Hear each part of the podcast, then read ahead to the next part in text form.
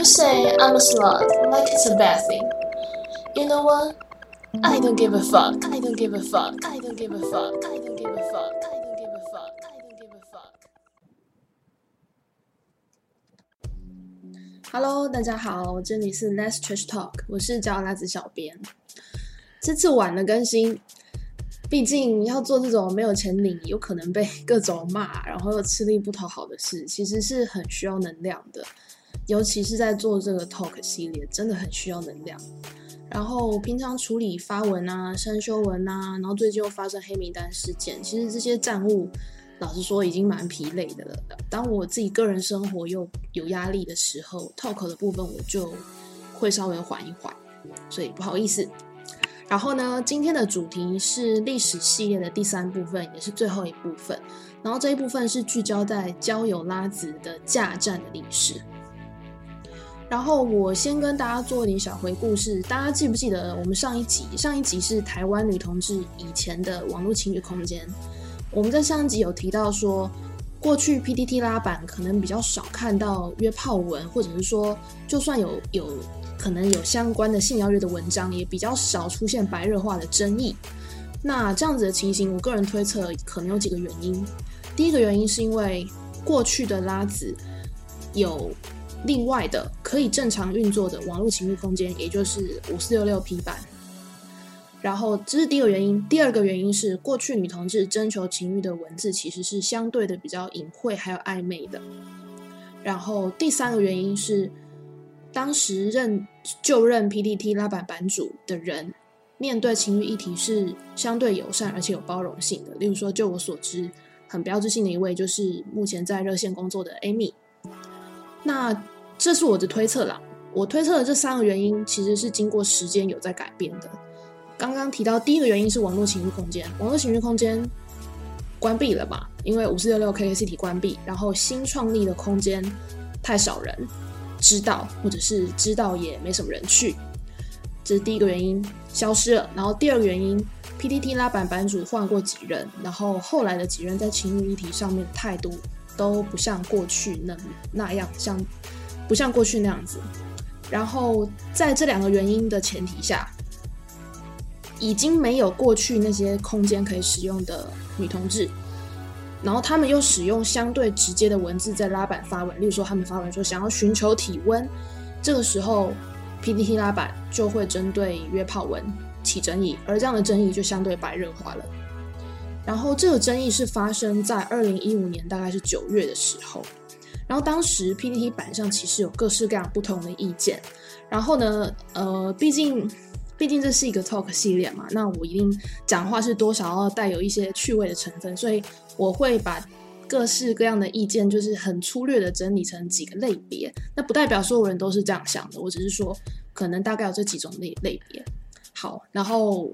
当时 PPT 拉板板上的针对约炮的意见呢有几种，第一种我会称他们为道家，他们的理由是说，他觉得反正拉板上约炮人本来就很少，所以版主不用管，然后也不需要特别禁止，反正市场有供有需，一切顺其自然就好了，就是非常的道家这一派是这样子。然后还有另一派呢，我原本是称它为净土宗，但是因为后来发现，哎，不对，净土宗台湾真的有一个宗教团体叫净土宗，我刚刚这样讲不太好，所以我会把它有打一个括号，为净土宗这一派的人怎么想的？他们他们主张的理由是说，约炮很脏，约炮违反伦理道德，而且看了很恶心，拉低同志的水平，然后讲约炮会让社会大众对同志印象很恶劣，甚至可能会拖累婚姻平权运动。所以这一类的人，他们会希望约炮的人滚出拉板，然后他们会说还我拉板一片净土。然后有部分净土中人士甚至声称说，女同志很纯情，跟某些淫乱的异性恋啊，还有乱约的男同志不是同一个等级的，不能拿在一起讲。我们不要跟他们淌一样的浑水，有这样子的说法。好，已经有两派了嘛，然后现在有第三种人。我会称呼他们为道德老检员。好，这一派的人呢，就是可能版主还没拉拉板，版主还没有发表意见，他们就会抢先跳出来说：“你们知道约炮文会让版主管理多困扰吗？你们有想过版主有多辛苦吗？你有想过版主的心情吗？你知道你为了你自己个人的私欲想要约炮，造成版主多大的困扰？对，就是道德老检员这样。然后第四派我会称他们为火星派，这一派也蛮典型的。他们的理由是说地球很可怕，有异男，有性别盲，有想要约三 P 的异性恋男女，然后有想要尝试女女的人妻，光想就觉得快要吓死了。然后女同志一旦被骚扰，就是会很麻烦、很恐怖，而且几乎没有还击的力量。所以大家还是快点回火星，就是永远不要让世界上的人发现女同志有情欲，不要让大家发大家发现女同志会约炮，不然就会很可怕。这样，这是火星派的意见。然后还有一种人呢，就是会称他为忧心的地方妈妈。然后这一派地方妈妈他们的意见是说，如果约炮文出现在板上，被小孩看到就完蛋了，叫我怎么教小孩？对。然后最后还有一派呢，我会称他为法律就这样，你给我闭嘴。这一派他们他们抬出的说法是说，PPT 有一个战规是禁止。利用水球、交谈或信件，对其他使用者为性行为或猥亵行为的邀约或引诱。好，他引出这一条，然后他就说：“PPT 版规就这样定啦。既然战规这样定，呃，不不是版规，是战规。PPT 战规这样定，那 PPT 大战下面的各个版主还有乡民都无能为力。所以呢，我没有反对约炮，但是你约炮就是不适合在这里，就是不能在这里。好，然后嗯。”针对这几种声音呢，我我有一些想法。首先，道家还有净土宗，老实说，我我无话可说，我真的没什么好说，不知道说什么。对，所以道家跟净土宗就是不好意思，我真的不知道可以跟人说什么。然后关于道德老检员的话，我是比较想要开点玩笑，就是。道德老检员，我刚刚说嘛，他们在版主还没讲话前就抢先说约炮会让版主管理很困难。有想过版主心情吗？就是听起来好像很关心版主的劳动情形，然后听起来好像很想实际参与啊，然后改善版主的劳动量什么的。可是我听起来我会觉得这像是抬出为了版主着想这个大帽子扣在自己头上，然后来唬人。我认为是这样啊，因为老实说，如果真的这么关心版主的劳动情形，就是，请问，就是这些人有人去应征版主吗？有人去应征拉板的小板工去分担板务吗？好像我不知道有没有啦。但是我可以很确定的是，我架教了拉子网站这么久，拉板的正义朋友们怎么没有过来关心一下嘞？就是没有赞助，你好歹精神支持会问一下吗？就如果真的这么关心，帮忙一下，不要这样，对不对？好了，不开玩笑了，我有点酸。再来有一派，我刚刚说的火星派嘛，就是地球很可怕，有异男啊，有性别盲啊，所以大家还是快点躲回火星吧。我对于这一派，我的意见是说，你说的没有错，地球一向很可怕，地球永远都很可怕。可是这些年来，你们不觉得女同志把自己关起来太久了吗？大家把门关起来，然后在门里面互斗，然后一边嫌说，哎呦，女同志情欲资源好少哦，然后嫌说，哦，女生好难约，然后好难遇到喜欢的人、适合的人。然后一边嫌外界不了解女同志，嫌外界都把女同志想象的很怎么样怎么样怎么样。可是如果真的有女同志胆敢表达情欲，胆敢表达需求，却被大家猎污，就是够了没？大家到底够了没？我想说的是，地球确实很可怕，这点没有错。可是问题是，这个世界并不是一堵高墙，我们也不是一颗鸡蛋，我们每个人都是活生生的人，我们是有能力去调整、沟通。反击还有回应，我们会受伤，没有错。可是我们也有能力去复原。我们拥有的更强的能力是，我们可以透过曾经受伤的疼痛，去理解，甚至是支持其他受伤的人。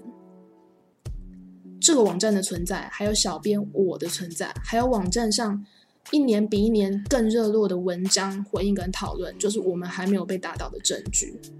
地球上就是。地球上很可怕，没错，地球上有可怕的人，但是也有我们这样子的人。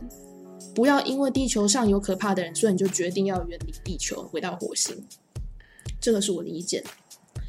然后下面一种人，我刚刚说是忧心的地方妈妈，就是说如果被小孩看到怎么办？不知道怎么教小孩。这个议题其实，唉，我觉得应该这样说啦。PPT 的拉板，它现在目前确实是规定是。未满十八岁是可以进去的，所以确实有可能有未满十八岁的孩子进去。但是问题是，如果你仔细看拉板历史的文章，甚至精华区，一直都有各种跟性爱有关的讨论文，也有跟女同志性爱，甚至多批，甚至什么，就是各式各样跟性有关的讲座啊、资讯啊、电影阅读啊、阅读感想，各式各样的东西。而且有的时候版友在自介或他介的时候，也会开一点跟性有关的小玩笑，或者偷渡性爱的色彩。其实，其实就算这是一个未满十八岁的人。进的也会看到的地方，你没有办法百分之百确定这里没有任何有关性的资讯，你不可能完全没有。但是我也不是说这边就要百分之百开放，我要说的是，孩子很聪明，孩子不笨，可是孩子需要的是教育跟沟通。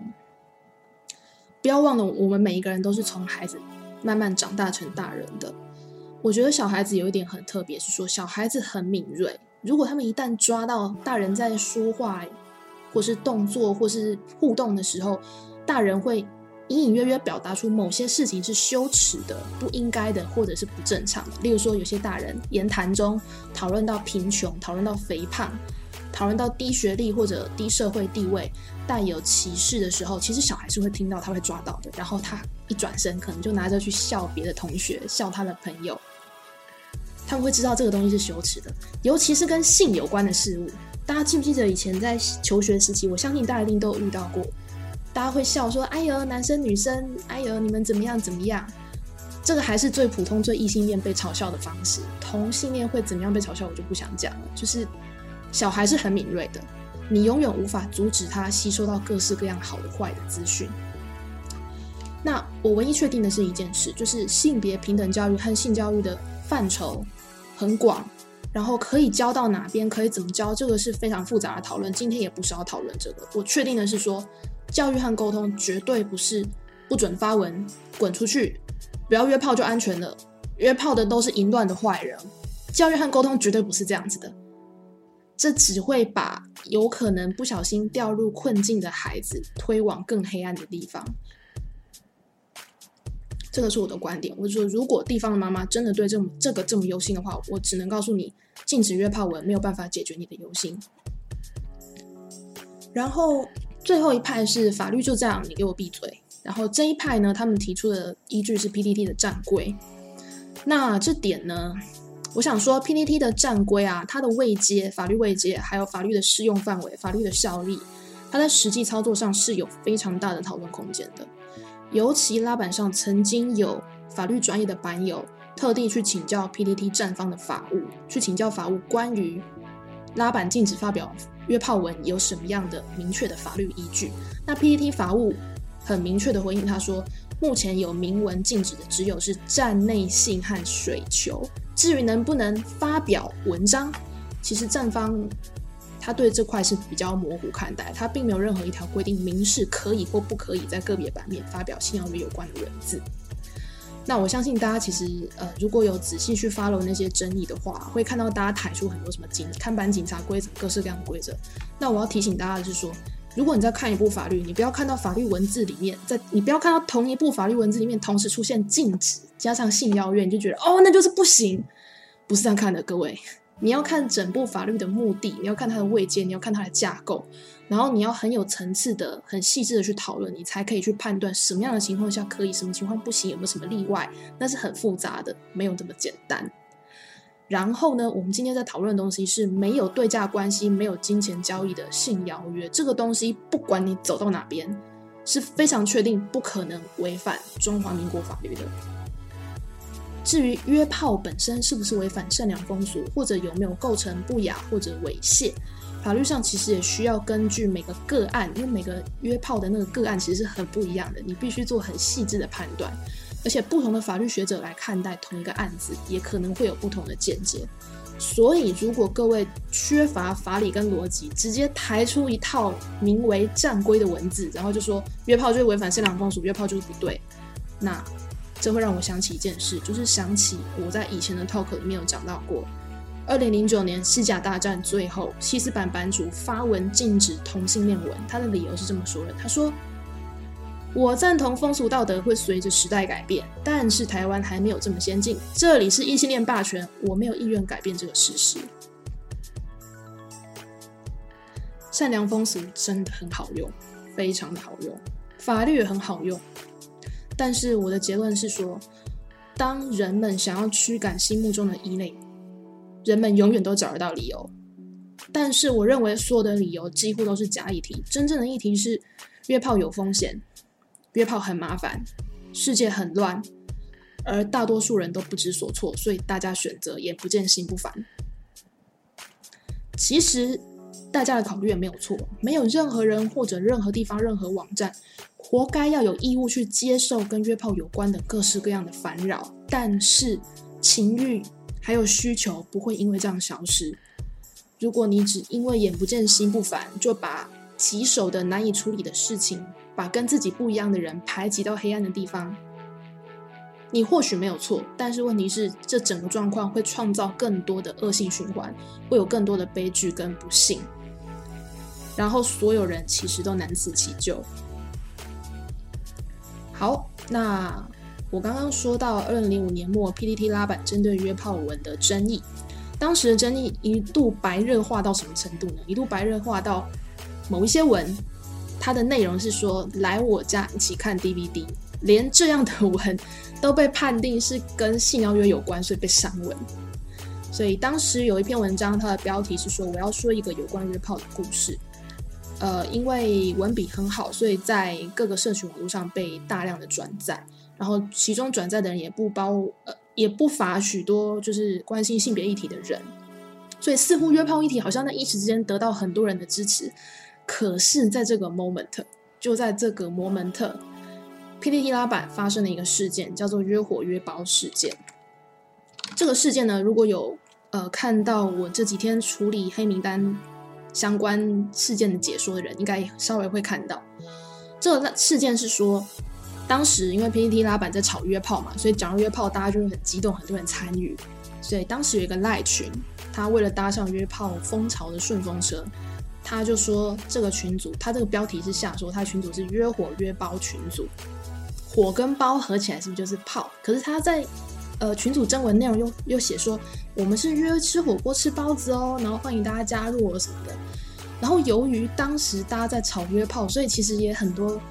其实是有情欲需求的女同志看到以后就误以为这是一个情欲友善的群组，因为毕竟当时打板版主其实态度是不希望你有太明显约炮的文字出现在拉板上，所以像这种模棱两可的文字很可能是很可能是就是要有点是走边缘走边缘发文，所以有一些有情欲需求的人就寄信过去给那个赖的群组，然后里面就包括了他有个人脸照的正面的赖 ID。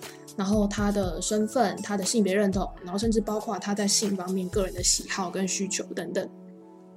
结果呢，约虎约包群组就将这一个应征者的私人信件完全没有马赛克的截图到赖群组里，然后批评这个人，就说：“哎呦，T 在约跟婆在约感觉很不一样，哎，是很饿吗？”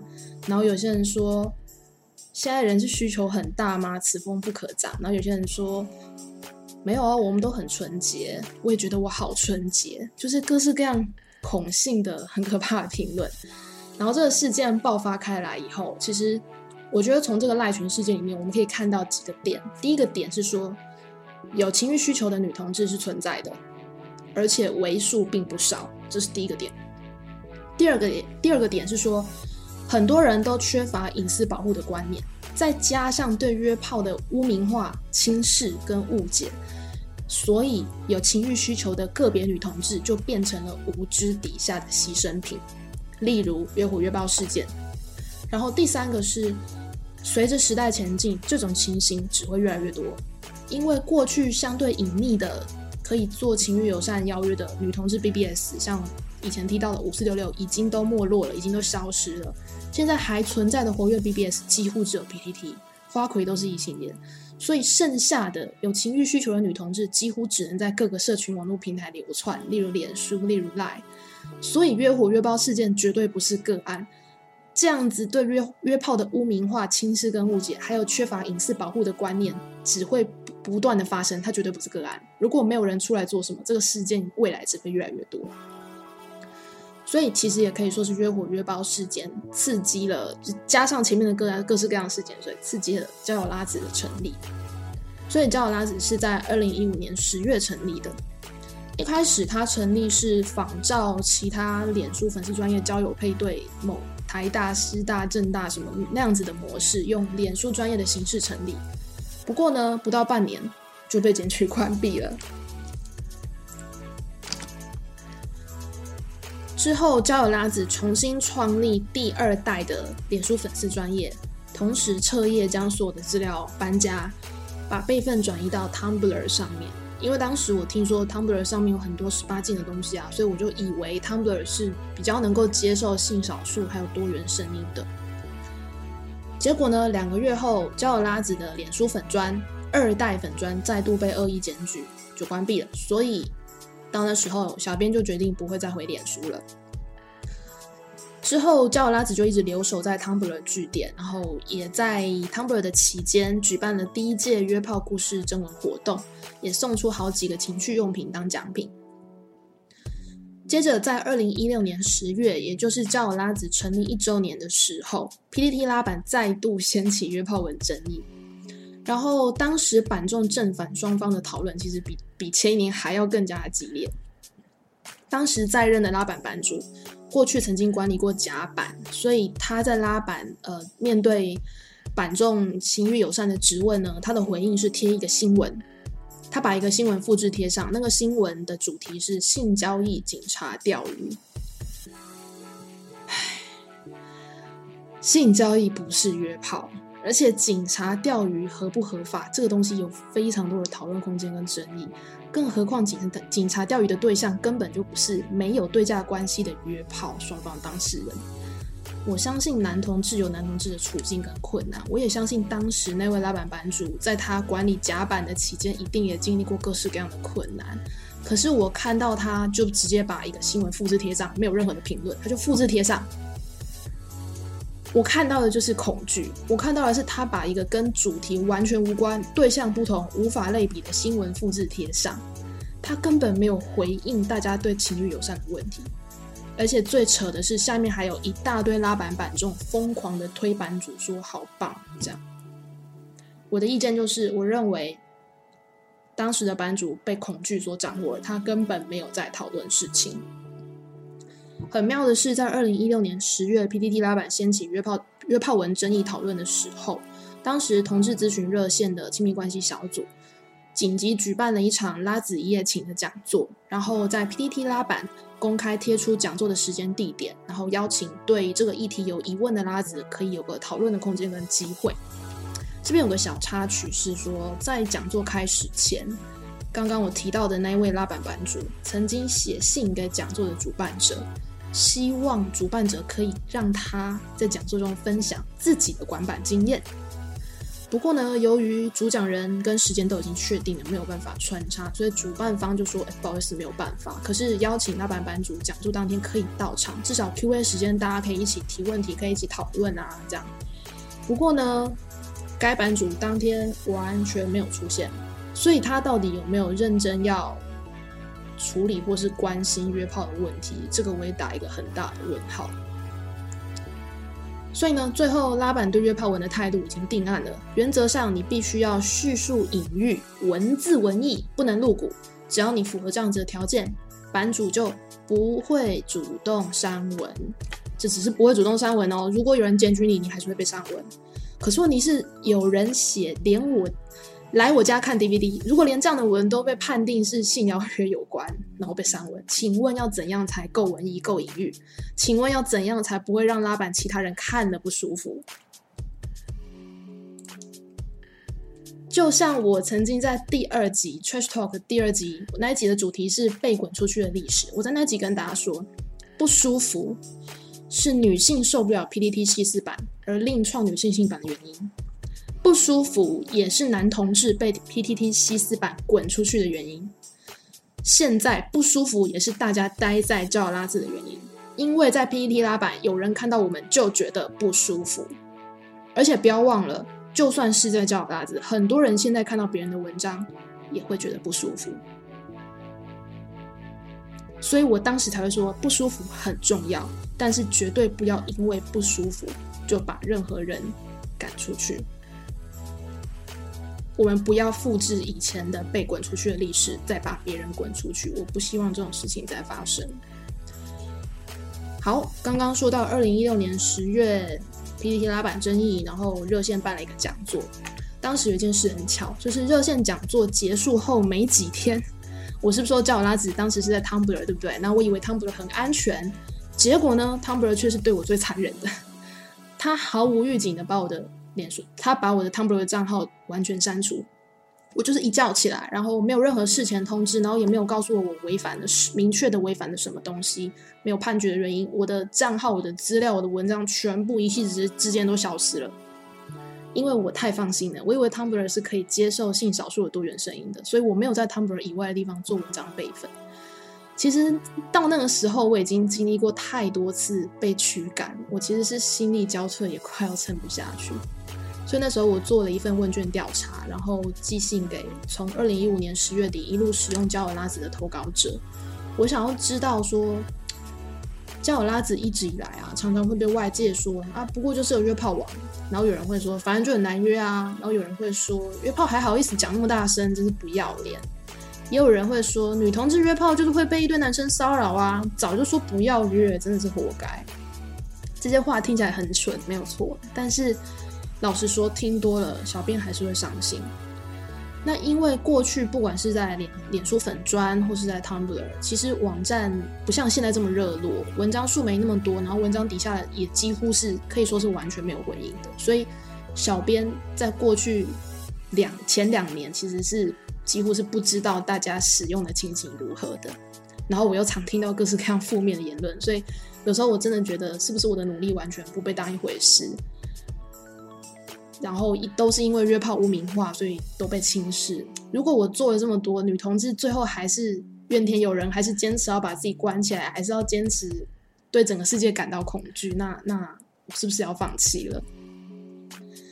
可是没想到，我做的问卷调查收到了很热烈的回响。然后我当时也很诚实的问大家说，是不是有遇到男生来乱的情形？如果有，大概是怎么样？可不可以请大家描述一下？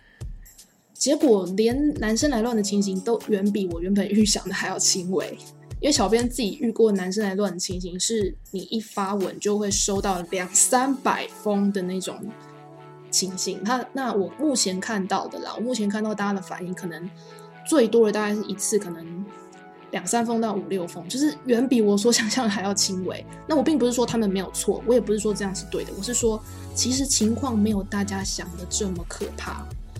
更重要的是，填写问卷调查的网友几乎都对女同志的情欲友善给了很正面的回馈。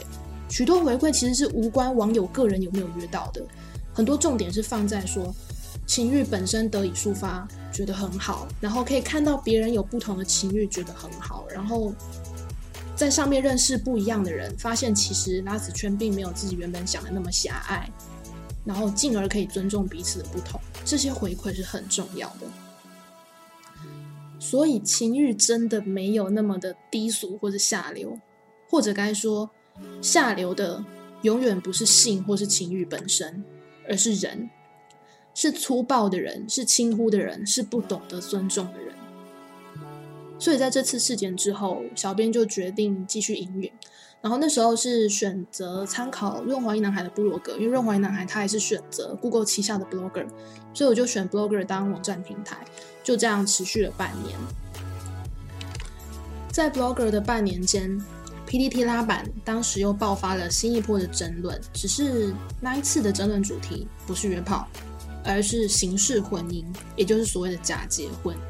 假结婚就是可能在父母或是社会的压力下，无法选择自己同性，无法跟自己的同性伴侣公开结婚或是在一起的人。就选择跟一个异性结婚，然后这个假结婚，呃，如果你是选择异性恋的话，其实会有骗婚的争议，所以会有一些男同志或女同志就是说好婚前说好，婚后怎么样怎么样怎么样，然后就假结婚，这样对家里有交代。那这个东西，我我们今天也不是要来讨论这个东西对错的。事实上，我不认为任何人有资格对别人的人生选择说什么对错。但是 PPT 拉板当时爆发对假结婚，也就是形式婚姻的争议，是说会有一些男同志到 PPT 拉板贴文说，由于自己家庭是怎么样怎么样啊，所以想要征求可以互相配合的女同志，如果有可以这样，如果有这样的女同志，请跟他联络这样，然后就下面就有很多虚文，就说受伤都是女生啊，你在想什么啊？然后反而就这样子的讨论都还好。但是有人就跳出来说，他认为刑事婚姻根本就不应该存在 PPT 拉板上面。他从头到尾都强调说，婚姻是很神圣的，然后穿婚纱啊、办婚礼，这个是女儿心很重要的一个成分，是女儿心的具现化。所以假结婚其实侮辱了这个东西，是不是？是之类的。那这个东西呢？这篇文我印象中在社群网络上也有很大的转载，但是大部分的转载其实是倾向于批评这样子的观点的。不过，就算是批评，批评的毕竟不是 PPT 的人，批批评的很多的，如果你仔细看那些账号，很多是这个事件爆发被转到脸书，被转到别的地方去之后，从别的地方进来 PPT 批评的人。我的评论其实只有遗憾，PPT 的使用，PPT 拉板的使用者，不是所有人，但是我知道有一部分的人，真的是很想要追求一块净土。但是我会提出一个疑虑是：如果你想追求净土，这块土地最后会干净到连你自己都容不下，因为每个人都很复杂，每个人都有许多面相。你能说你自己心中或是你的生命中完全没有任何黑暗或是肮脏的部分吗？过去在二零一五年、一六年，大家在批评约炮，约炮是被贴上一个污名化的标签，然后被滚出去了。如果你想要追求净土，追求净土，追求干净，它的意义就是容不下异己，容不下跟自己不同的人。结果呢，到了二零一七年，需要假结婚的同志也变成了异己，因为约炮让人不舒服，因为看到有人要假结婚就不舒服，因为不舒服所以板众抗议，因为不舒服所以有人就必须滚蛋。上一次是约炮，再来是假结婚，下一次是什么？我不知道。我只知道，一旦你要开始追求绝对的净土，你的内心永远没有办法真正的平静。这不是真正的解决之道，我真的这么觉得。好，我们再说回焦友拉子的部分，在去年五月，也就是二零一七年五月，尤其焦友拉子之前在那个脸书啊、Tumblr 啊，然后 Blogger，最后移到 Blogger，可是也不知道 Blogger 什么时候会被人家下架还干嘛的，真的是受够了 BSP 的脸色。BSP 就是 Blog Service Provider，就是部落格平台供应商。这些供应商的优点就是你可以免费使用，但是缺点是你就得看人家脸色。就是如果有人检举或是有什么意外的话，他们就是可以删除你的账号。这样，交友拉子真的不想每天都活在随时会被检举删除的恐惧中，所以就购买了虚拟主机，购买了网域网址，然后独立加站。其实当时就是一个冲动。我完全不会，真的是瞎子摸象。我真的没有想到居然加赞成功。那也因为我是瞎子摸象的关系，所以我其实现在有点后悔当初选的网址有点有点长，我是不是应该改一下？但是你知道网址这种东西，你真的是不能随便改。好，扯远了。那今天的最后呢，我想说，就是我看到前阵子有人在拉板上讨论起交友拉子，然后他说。就是拉子的情欲其实一直都是有的，可你不看到，你没有看到，不代表它不存在。就像交友拉子网站是 PPT 拉板版友所创立的，PPT 上面或许没有看到这些情欲，可是不代表它不存在。如果你到交友拉子网站，你会看到超乎想象的活跃。有人是这样说的。那我想说的是说，因为他说我是 P D T 拉板版友嘛，我就有点闹脾气，我就说。只要 PPT 拉板继续维持这种排拒异己的态度，我永远不会认同自己是这种版的版友。因为也曾经有人在 PPT 拉板上面对我说：“不爽不要来，慢走不送。”我真心的希望那些对我说“慢走不送”还有“滚出拉板”的人，我希望你们永远都不会有为了情欲和关系挣扎的时刻。我希望你们永远都不会有寂寞但不知所措的时刻。我希望你们永远不不会有需要来叫拉子的一天。可是如果有那么一天，我会继续坚持隐私保护和情侣友善的理念。我还是匿名投稿，交友拉子还是会为女同志的情侣敞开大门，因为这个网站不只是约炮网，它是有历史、有理念、有故事，它的背后有无数活生生的人，还有精彩的各式各样的人生经验。从二零一五年到十十月到现在，已经两年又八个月，我们现在即将迈向第三年了。好，交友拉子的历史，我终于讲到一个段落。然后我我真的是不想讲，我到底到底已经报时间报到什么程度了。之后的谈话应该不会像这几次报的这么长。那下一次，由于近近期发生的小黑屋事件，就是有性少数版友被抄袭、冒用身份的情况，然后我陆续也有收到一些使用者跟我抱怨，说有男性寄信给他们。所以下一期我会跟大家谈一谈跨性别生理男，还有这个网站的一些故事。好，很谢谢听到这边的你，谢谢你们的耐心跟支持，然后希望下一次还可以再看到你们，谢谢。